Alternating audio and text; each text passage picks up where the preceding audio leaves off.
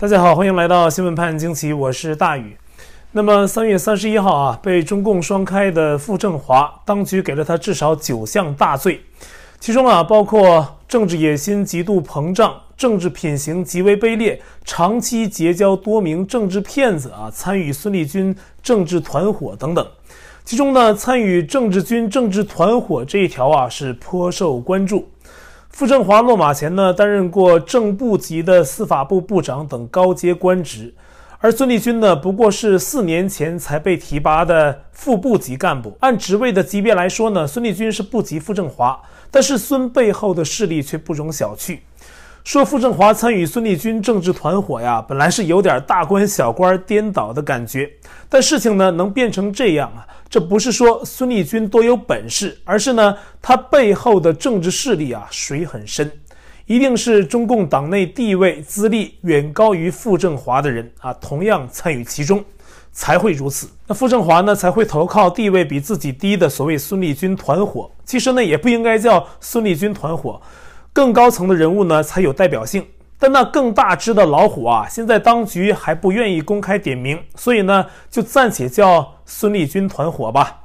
其实呢，相关的报道大家也应该都看到过了啊。这个团伙背后的势力啊，普遍分析认为啊，指向前政法委书记孟建柱，直至其幕后更大的后台曾庆红，还有江蛤蟆。江蛤蟆呢，在一九九九年成立的六幺零办公室是专门迫害法轮功的机构，权力呢是跨越公检法，可以为非作歹，为所欲为。长期以来呢，形成了一个中共党内的独立王国。好多江派有权有势的人物啊，都跟六幺零有瓜葛，满手的人命债、血债啊，也把他们捆绑成了共同的利益群体。在一些海外媒体的报道中，称之为“血债帮”。那么，傅政华、孙立军、什么孟建柱啊、周本顺、李东生、周永康等等啊，这些人都先后担任过中央六幺零的头目或者是副头目。那换句话说呢，所谓孙立军团伙里面可能既有六幺零的人，也有其他江派成员。那其中呢，孙立军来自江的大本营上海，也曾担任过上海市长韩正的英文秘书。孙立军会被调进公安部背后啊，有时任上海市长韩正，还有孟建柱的推波助力。而自由亚洲电台呢，也在其专题节目中谈到过啊，肃清孙立军政治团伙的专项调查小组已经把调查目标之一锁定在韩正那里，而韩正呢是政治局的江派常委之一，跟王沪宁一样啊，都是江派背景。二十大前，中共的内斗将越发的明朗。那此时啊，在江派的大本营上海，疫病啊正处于失控的阶段。两千六百万上海市民从遭遇原计划的分区封城，到现在呢，已经陷入全面封城防疫的困苦境地。三月二十七号开始的上海分区封城防疫规划，浦东呢先封四天，然后呢再封浦西四天。可是呢，四月一号原本计划的浦西进入封城之后啊，并未对浦东进行解封，而有人指出呢，上海防疫路线的不断趋于严格呀，可能有北京当局施压上海的背后原因在。那么三十一号，上海市府秘书长马春雷在记者会上公开为上海疫病恶化道歉。那马春雷呢，是上海市委书记李强的大管家。马春雷道歉，就相当于李强在为此道歉，而这个道歉呢，不是给上海市民听的，而是给中共高层听，这是给北京添乱了哈，也好像外界呀宣布一个姿态一样啊，上海没什么了不起啊，同样要向北京低头。同时，在官方公开报道中，还在强调习近平的公开指示，这与李强的道歉呢，形成了鲜明的反差。不过呀，一直被视为习近平亲信的李强。仕途是否受此影响，还不能在此啊下定论。但是呢，直到现在，上海也一直抗拒用“封城”二字，叫全域静态管理啊。总之啊，就是要搞点不一样的。而在上海一直提倡精准防控、与病毒共存等较温和防疫措施的上海病毒医疗救治专家组的组长张文宏，也在最近被消失。那看起来呢，中共北京当局呢是要在政治上继续统一上海，不允许上海唱反调。不过呢，张文宏这个人呢，目前还看不出他的任何的派系色彩，可能就是一个相对敢言的体制内的医学专家。不过呢，也正因为他在体制内，对他的评价我们也谨慎为好。而像他呢，比较主张的与病毒共存啊这些观点，不管他在不在上海啊，被当局灭声，估计是早晚的事儿。中共体制下呀，是不允许你有二元意见的。那目前呢，上海由于疫病扩散十分严重，当局是相当紧张。那么四月三号，中共军方已从陆军、海军、联勤保障部队所属的七个医疗单位中抽派两千多的中共军队入驻上海。配合当地政府完成工作，多架军用运输机呢也搭载着物资抵达上海，这让不少民众担忧啊！想起二零二零年初武汉的情境，医院里是挤满了看诊的民众。医院走廊里停留的已死患者啊，殡仪馆放不下的运尸车，还有移动焚化炉，一间间冷酷无情的方舱医院，还有一批批被送走的患者，以及火葬场外排着长队等候领骨灰的人群，一桩桩、一件件都历历在目。那目前呢，上海的情况是两千五百万居民全都居家隔离，一批批的民众被拉走集中隔离啊。那四月三号染病的案例啊，新增九千零六例，再创新高。那么上海民众表示呢，疫情控没控制住不知道，但是市民都被控制住了。封城导致的次生灾害也频发不断，民众是买菜难、看病难，染病婴儿被集体强行隔离、集中自生自灭等等的社会乱象，那是把民众折腾得很难受。目前呢，上海警察也是全面出动，武警和民兵呢也参与了维稳。那同时啊，来自全国各地的医疗队约有三万八千人也陆续抵达上海支援。部队医院呢更是已经入驻了方舱医院。当初全国各地支援武汉的医护呢也没有这么多人。那近日啊，上海的东海老年护理医院还发生了大规模的感染，医护人员和护工被转移隔离。院内人力短缺，病患或者老人呢，大多是难以自理，生活保障不足，很多老人得不到照顾，排泄物啊，无奈都沾到身上，也没办法处理啊，只能任其干在身上。临时招募的护士啊，业务也不熟啊，管理散乱，护理程序呢也遭到了冲击。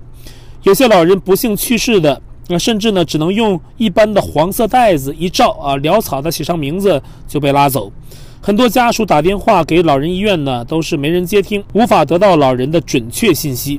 对自己家老人的担心得不到反馈，自己又被隔离起来啊，内心实在是难受啊。有知情的家属透露啊，上海东海老人护理医院防控失控，是之前护工在外面吃饭聚会染疫了，然后呢把疫病带回给了老人们。还有一名里面的保洁向外界透露，原有病区的护工啊已经全部撤离。病人基本上都是七十岁以上的老人，可是基本上是没有人照顾。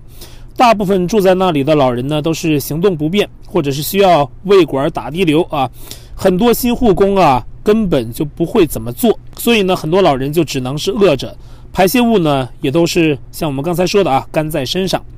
在这样的事情发生之后啊，当局又做了什么呢？紧急的管控啊，删除任何有关东海养老院的所有负面信息。在老人院南部的空地上啊，又建了隔离点。目前呢，已完成了两百多间厢式房间。面对四月三号本土新增病例九千零六例的这个档口，上海召开的新闻发布会说，说陆续启用了后备的定点医院，还改建了一批方舱医院。而且市民曝光呢，住方舱医院不如难民营啊，所有的物资都不够，病患去拿物资啊，基本靠抢。有些人呢，根本都挤不过别人啊，比如呢，有的带症状的都没有体力，那住的地方啊更糟糕，一排排的床啊，大家连换衣服的地方都没有啊，全部躺平在那里。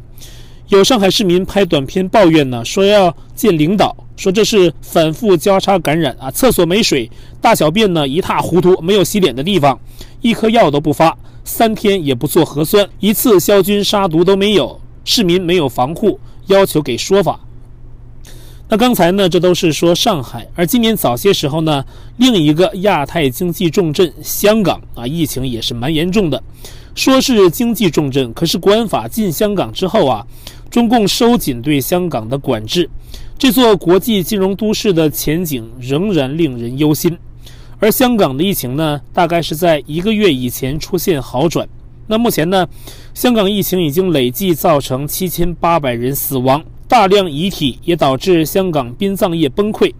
停尸房无法承受数目巨大的尸体数量，